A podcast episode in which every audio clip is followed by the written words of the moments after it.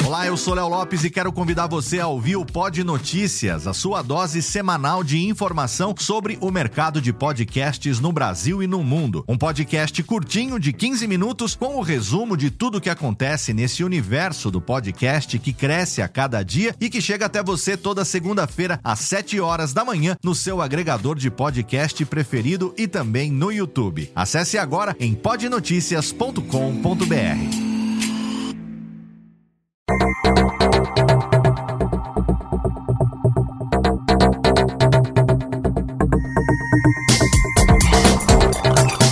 Técnica, alô Técnica, baixa trilha técnica, seja muito bem-vindo ao episódio número 9 do Alô Técnica. Hoje a gente continua a nossa série sobre os 7 P's do podcast, falando sobre periodicidade.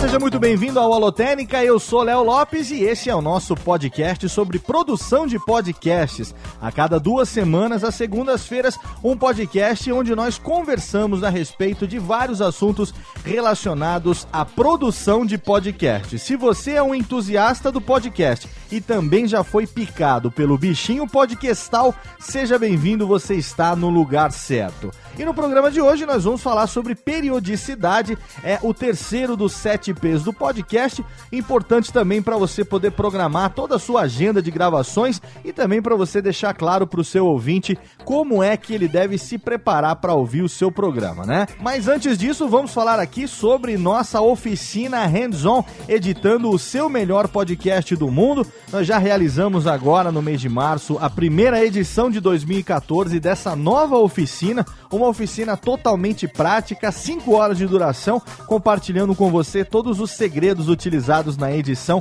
tanto dos podcasts do Radiofobia, como também do Nerdcast, com uma parte prática muito bacana. Você mesmo vai editar utilizando todas as técnicas ensinadas e você vai sair dali com a certeza de que você também pode produzir o seu melhor podcast do mundo. Essa é uma aula presencial. A próxima turma já está programada para o dia 31 de maio na cidade do Rio de Janeiro da 1 até às 6 horas da tarde. Então, se você quer garantir agora a sua inscrição, não perde tempo, acessa o link lá no nosso site radiofobia.com.br ou então clique diretamente no site do nosso parceiro da plataforma de compartilhamento de conteúdo bived.com.br e aí você vai ser direcionado para a página da nossa oficina e você vai poder fazer também a sua inscrição.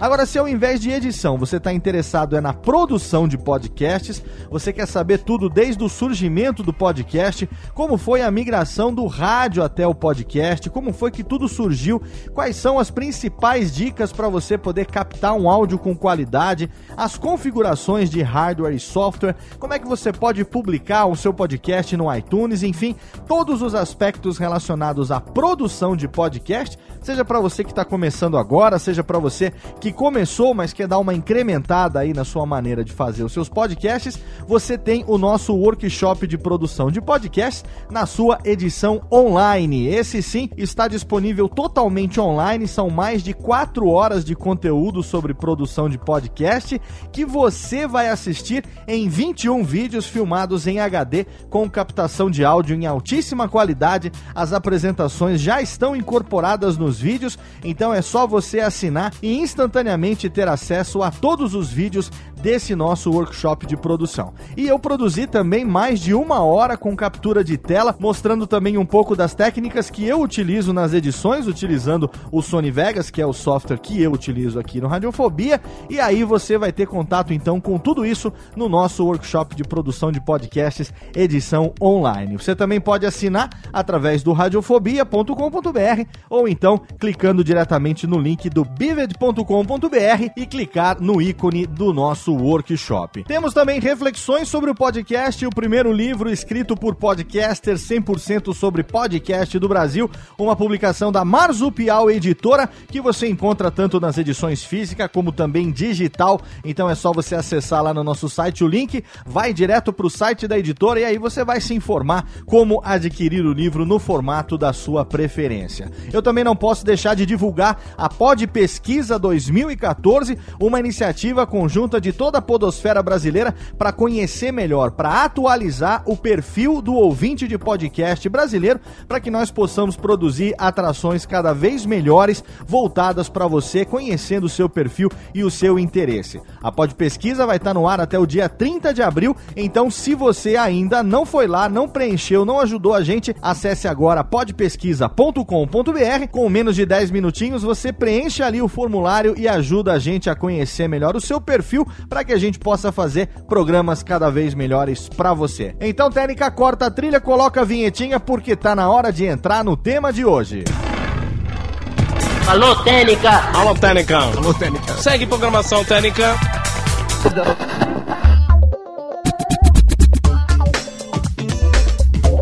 No tema de hoje nós damos continuidade à nossa série Os 7 P's do podcast. Hoje nós vamos falar sobre o terceiro dos 7 P's, que é a periodicidade. Você que já começou a produzir o seu programa, você que já definiu também quem vai ser o seu público, né? A linguagem que você vai utilizar, já conhecendo o seu público, agora está na hora de definir também a periodicidade do seu programa. Qual será a frequência da publicação do seu podcast? Pode parecer que isso não é muito importante, mas isso realmente é muito mais importante do que você imagina, porque você ter uma periodicidade definida ajuda em vários aspectos. O primeiro aspecto que ajuda você tendo uma periodicidade definida é você posicionar o seu ouvinte que vai saber exatamente quantas vezes ele deve esperar o seu programa, seja semanalmente, seja quinzenalmente, seja até uma vez por mês ou seja, na periodicidade deu que der, quando der, né? Periodicidade que publica só em agosto, né? Em agosto de Deus, ou então agosto do editor. Seja de que forma for, isso vai determinar o seu nível de comprometimento com o seu público. A gente está realizando agora a edição 2014 da Pod Pesquisa, então os resultados ainda, obviamente, não estão consolidados. Mas a gente tem aqui os resultados consolidados da Pod Pesquisa de 2009 e tem duas das questões que são bastante interessantes que têm a ver com o tema de hoje que eu gostaria de levantar aqui para você. Quando perguntados qual o tempo de duração ideal de um episódio de podcast, 45% dos ouvintes respondeu que a duração ideal de um episódio é entre 31 e 60 minutos.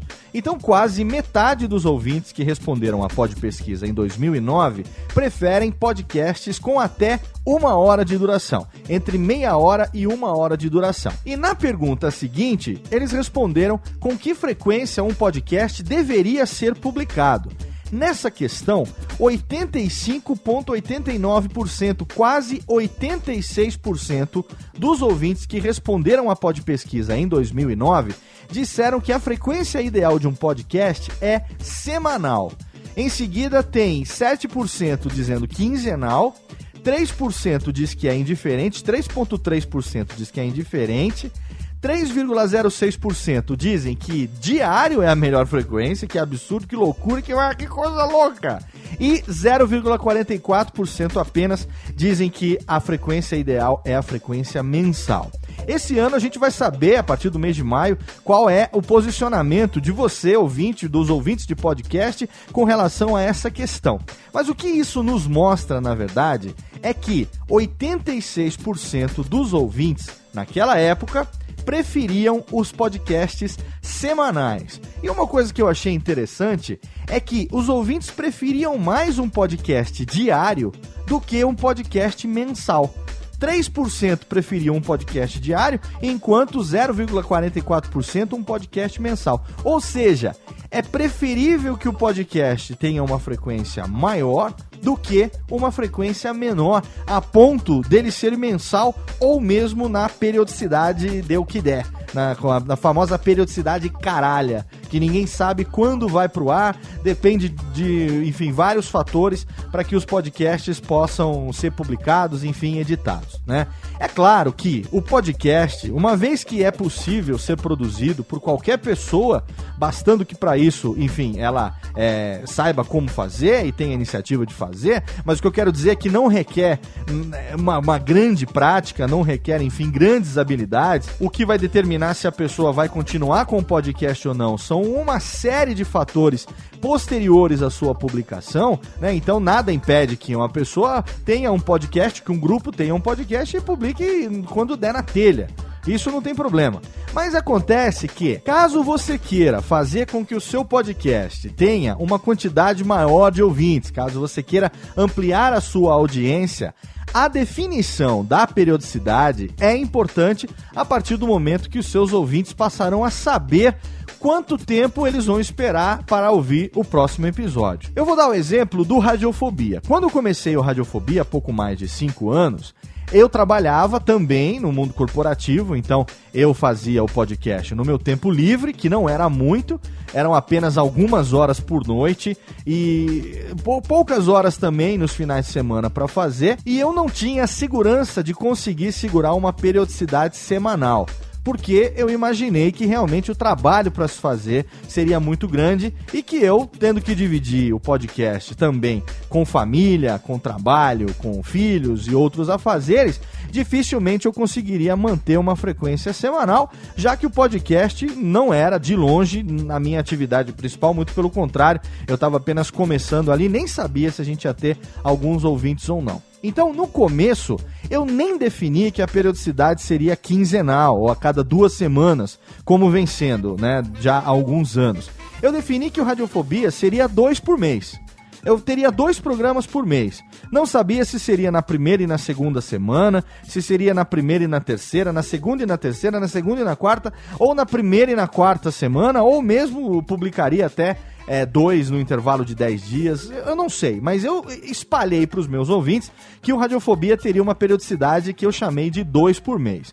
Isso aconteceu por quê? Porque quando eu não tinha tempo, eu realmente não, não poderia me sacrificar para fazer, e quando eu tinha tempo, às vezes eu podia até agendar gravações em sequência, gravaria um, depois outro na sequência, e aí então eu teria tempo de editar num curto período e ficaria mais um longo período sem ter programas. Para mim, na época, foi conveniente, mas eu notei que os ouvintes não, não estavam satisfeitos com essa insegurança de não saber quando seria o próximo programa. Então, com um pouco mais de um ano com o programa no ar, ainda assim levei mais de um ano para poder definir isso, eu defini que a periodicidade seria quinzenal. Então, quarta-feira sim, quarta-feira não. Antes o programa já foi publicado às sextas, depois às quintas, e mais de quatro anos para cá, mais ou menos, é que a gente passou a publicar o programa às quartas-feiras, pontualmente à meia-noite um, salvo raríssimas exceções. E são raríssimas as exceções mesmo, como no caso de, sei lá, ano passado que caiu no Natal e depois no Réveillon teve atrações no Radiofobia, apesar de serem semanas subsequentes, mas depois que eu passei a trabalhar unicamente com podcast, agora semanalmente, já há pouco mais de um ano, a gente tem atração todas as quartas-feiras, tem Radiofobia a cada duas semanas. Depois, intercalando, tem Radiofobia Classics e tem também Almir Marques Entrevista. E também, quinzenalmente, às segundas-feiras, tem o Alotênica, já há, enfim, um pouco mais de quatro meses que a gente vem fazendo esse podcast também. Então, assim, eu como defini que seria a cada duas semanas, não só eu passei a poder me programar, como também o meu ouvinte passou a saber exatamente quanto tempo ia demorar entre um programa e outro. Uma outra peculiaridade do Radiofobia, que tem a ver com o tempo de duração do programa, é que o Radiofobia, por ser um programa de entrevistas e por ser um programa quinzenal, a gente se dá ao luxo de, enfim, poder aproveitar um pouco mais a presença quando a gente tem convidados. De vez em quando a gente fala sobre alguns assuntos aleatórios, mas geralmente a gente se aproveita dessa vantagem, entre aspas, do programa ser a cada duas semanas e fazemos um programa um pouco mais longo, né? A, a média mais ou menos de duas horas de duração, um pouco menos, às vezes um pouquinho mais. No começo nós fazíamos programas de uma hora, às vezes até um pouco menos de uma hora de duração. Mas aos poucos, à medida que a gente foi se soltando, à medida que a gente foi fazendo o programa também ao vivo, à medida que a gente também foi fazendo toda a sonorização em tempo real durante a gravação do programa, a gente começou a se empolgar durante as gravações e aí, querendo aproveitar ao máximo também da presença dos convidados, acabamos esticando e chegamos a essa duração de mais ou menos duas horas, em média duas horas. O interessante é que o que no começo é, me causou uma certa insegurança, por não saber qual seria a reação dos ouvintes a isso, hoje já é uma realidade totalmente diferente. Quando Radiofobia tem uma hora e meia, mais ou menos, a gente começa a receber e-mails dizendo que o programa ficou curto e querendo saber por que razão o programa ficou curto naquela semana, que o convidado poderia ter rendido mais, que a gente poderia ter aproveitado mais. Então, eu procuro sempre me esforçar para que o programa tenha, em média, duas horas de duração, isso já contando com bloco de recados, já contando com os blocos musicais, enfim, das indicações dos convidados. Esse é um dos aspectos pelos quais a periodicidade é importante. Vamos falar de outros agora. Alô, Técnica! Alô, Técnica! Alô, Técnica! Segue programação Técnica. O segundo aspecto pelo qual a periodicidade se torna importante é para você poder se programar. Né? Então, primeiro, você mantém ali o seu ouvinte sabendo quanto tempo vai demorar entre um episódio e outro. O segundo aspecto é exatamente a possibilidade de você poder se programar e você poder se planejar com antecedência. Então você pode planejar exatamente quais serão as datas de lançamento dos seus programas. Você pode fazer uma agenda aí com dois, três meses de antecedência, às vezes até mais. Você pode antecipar gravações, você pode se programar. Se você tem uma equipe que está, enfim, junto com você ou remotamente, você tem tempo de falar para o pessoal poder se programar. Você tem como consultar. Às vezes alguma pessoa não pode, você tem como eh, buscar uma alternativa para alguém participar e não ficar também com um buraco, com menos participantes. O importante é que você, tendo uma periodicidade definida, você pode também se programar e você pode também, caso você tenha um podcast que se utiliza de convidar pessoas para falar sobre os assuntos ou mesmo para entrevistar essas pessoas, uma coisa que realmente você precisa é de tempo para você poder trocar e-mails, para você poder, enfim, fazer os contatos e agendar com esses convidados as gravações. Muitas vezes os programas são cancelados porque o convidado acaba tendo algum compromisso de última hora.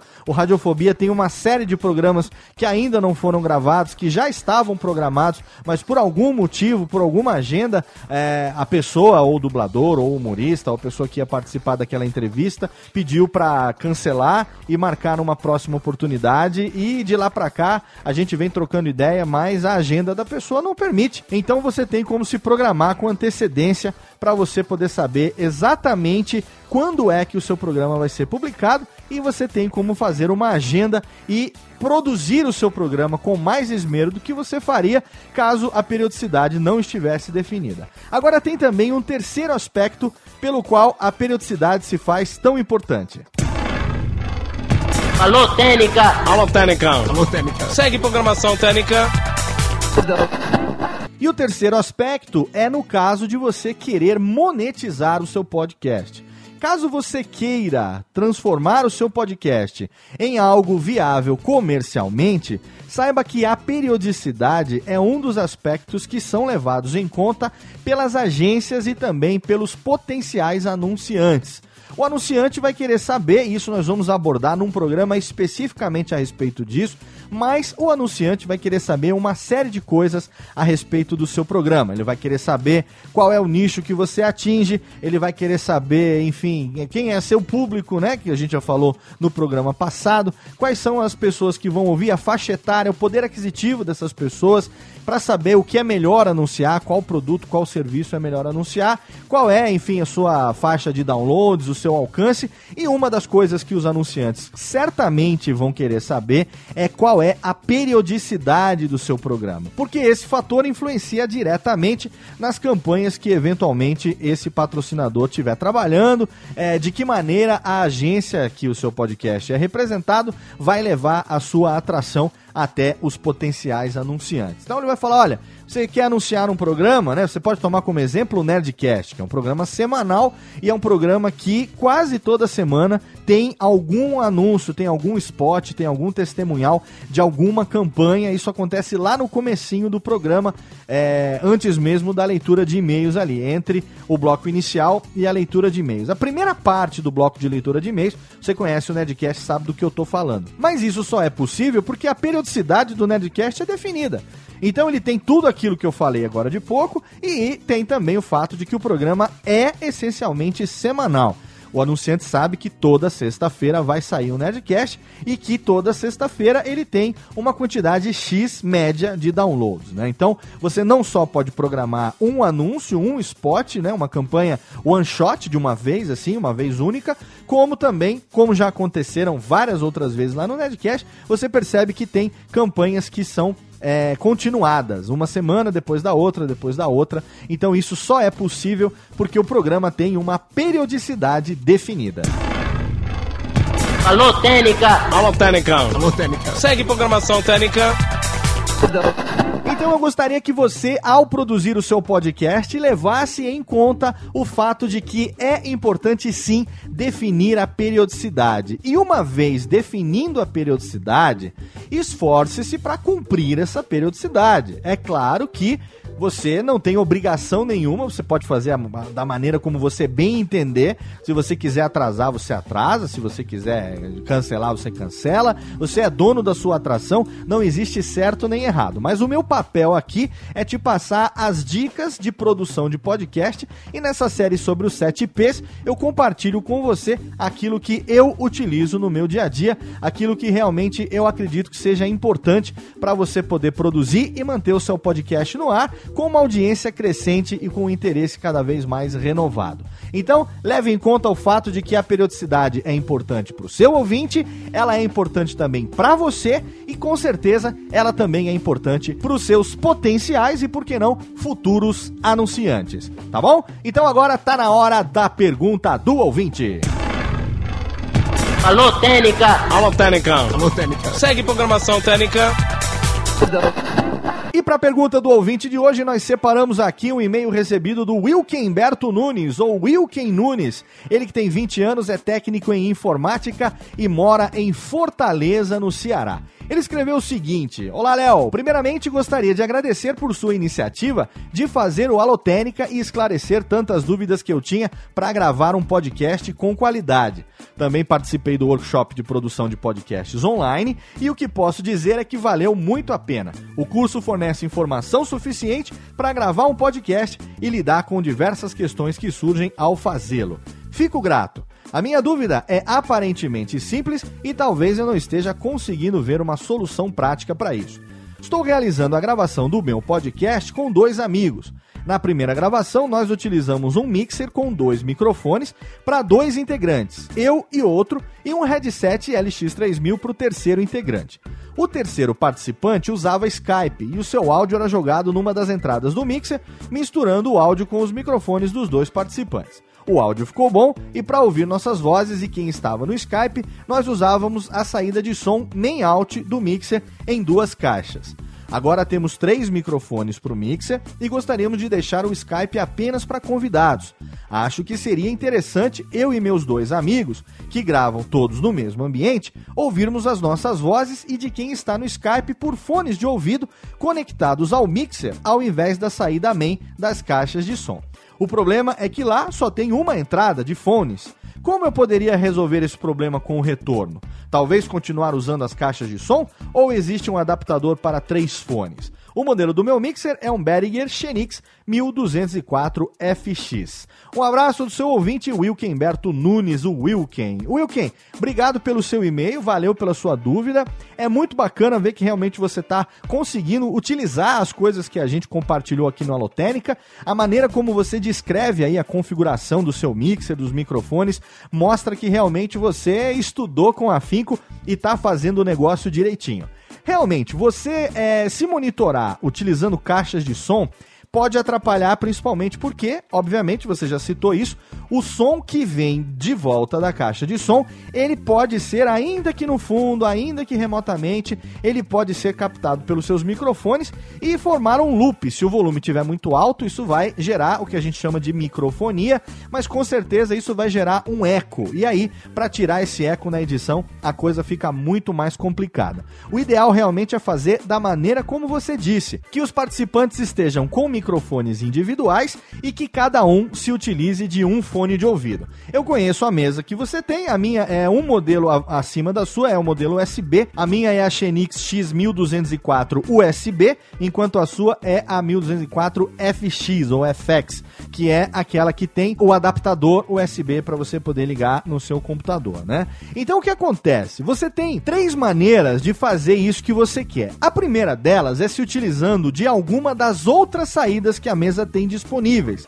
Além do main out, que você se referiu, ela tem também o tape out, ela tem também o out 34 e tem também o monitor out. Então essa mesa tem várias saídas que você pode se utilizar para plugar ali, seja caixas de som, seja fones de ouvido. Então você pode testar também essas outras saídas. Ah, no caso a 34 tem uma regulagem de volume separada, a monitor vai acompanhar os fones e a main você toma cuidado porque se você for usar, por exemplo, a tape out, ela utiliza o mesmo sinal da main out e aí a tendência é que os seus fones fiquem muito altos. Você vai tomar cuidado, vai abaixar e vai acabar reduzindo o seu volume de captação, o seu programa vai sair baixo demais.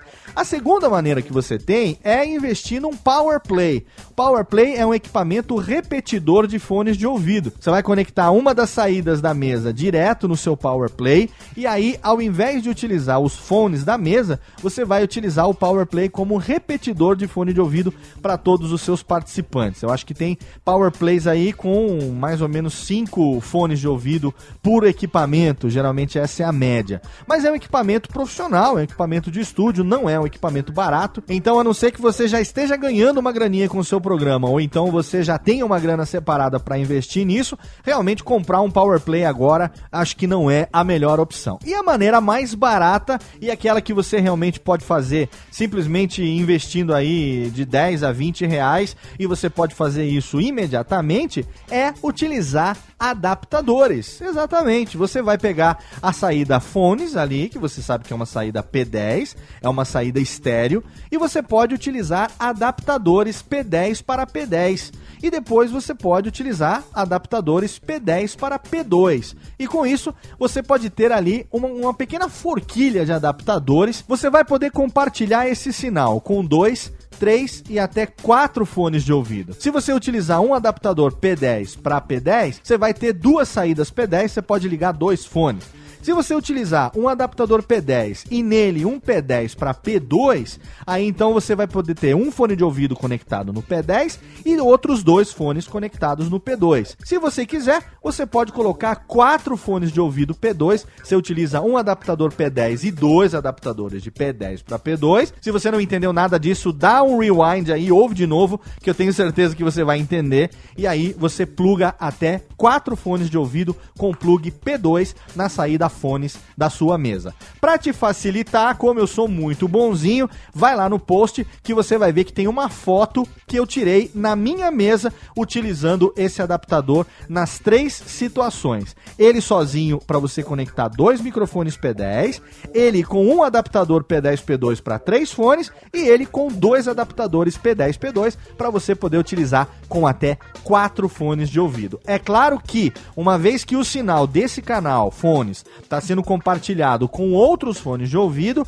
o volume vai ficar mais baixo. Então, como ele tem uma regulagem própria de fones na mesa, você vai e amplia, aumenta essa regulagem para você poder compensar no volume da mesa o volume que foi dividido, a potência que foi perdida ao se dividir esse sinal entre os fones de ouvido. Então, utilizando esse mixer que tem quatro entradas para microfones XLR, você pode utilizar até outros quatro fones de ouvido. Você pode ter até quatro participantes gravando presencialmente. E o seu convidado, você já sabe, você joga num dos canais da mesa o sinal que vem de volta do Skype e aí todo mundo fica feliz. Você garante uma gravação de altíssima qualidade técnica, como eu tenho certeza que o seu ouvinte merece. Dá uma olhadinha lá no post, você vai ver as fotos. Eu tenho certeza que com um investimento bem pequenininho, daqui a pouquinho o seu problema vai estar tá resolvido.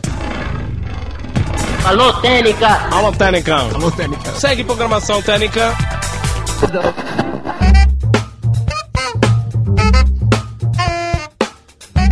Chegamos ao final de mais um Alotênica, falando hoje sobre os 7 P's do podcast, dessa vez sobre a periodicidade do seu programa. Lembrando sempre que esse programa é feito com a sua participação. É só você mandar um e-mail para alotênica@radiofobia.com.br ou você também pode seguir o arroba alotênica no Twitter ou então curtir a nossa fanpage facebook.com/alotênica. Daqui a duas semanas a gente está de volta com mais um, dessa vez com o quarto dos 7 P's do podcast podcast no seu podcast sobre produção de podcasts. Um abraço na boca, a gente se vê, até mais. Tchau, tchau.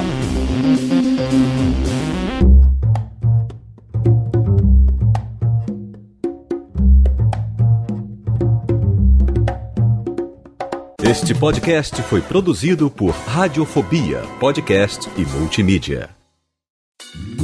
Oi, eu sou o Antônio Viviani e quero convidar você a ouvir o nosso podcast Voz Off. Desde julho de 2017, eu e meu amigo Nicola Lauleta temos o prazer de conversar com as grandes vozes do rádio, da TV e da publicidade do Brasil e trazer suas histórias até você. Se você, como nós, é apaixonado por locução, acesse vozoff.com.br e acompanhe nossos episódios aqui na Radiofobia Podcast Network.